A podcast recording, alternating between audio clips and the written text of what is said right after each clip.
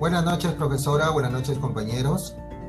El día de hoy nos toca tocar un tema muy importante que es el, diversas organizaciones internacionales de comercio, para lo cual hemos preparado un podcast eh, profundizando en algunos aspectos sobre su importancia, los efectos y las consecuencias netamente comerciales que tienen en el mundo estas organizaciones.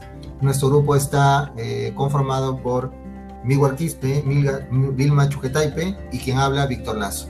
A continuación, mi compañera Vilma va a hablar sobre la primera organización comercial internacional que estamos trabajando. Vilma, te escuchamos. Hola Víctor, hola Midward, hola compañeros. Eh, el APEC, el APEC es un foro económico comercial Asia-Pacífico y esas letras obedecen a las siglas en inglés. Es un foro económico regional establecido en 1989. Eh, las 21 economías que lo conforman tienen el objetivo de crear mayor prosperidad para los habitantes de la región por medio de la integración económica y la promoción de un crecimiento equilibrado, inclusivo, sostenible e innovador.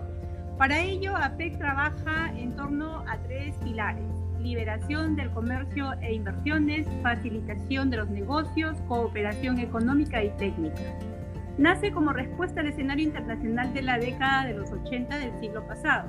En noviembre de 1989, 12 economías de la región iniciaron esta asociación.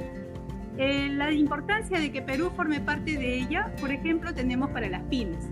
Desde el ingreso de Perú a APEC en 1998, se negoció y puso en vigencia nueve tratados de libre comercio bilaterales con Estados Unidos, Singapur, Tailandia, China, Canadá, Corea, Japón, Chile y México.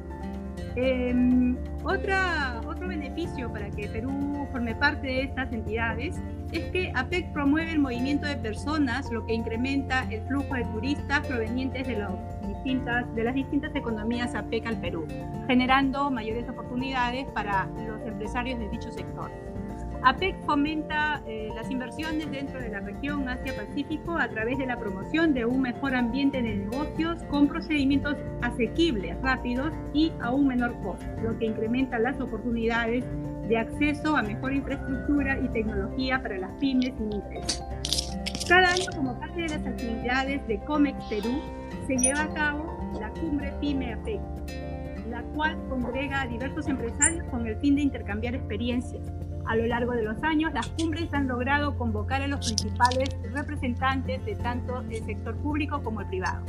Para las personas físicas naturales, el de los empresarios peruanos eh, está por el lado de eh, tener un acceso, una posibilidad de obtener esa, eh,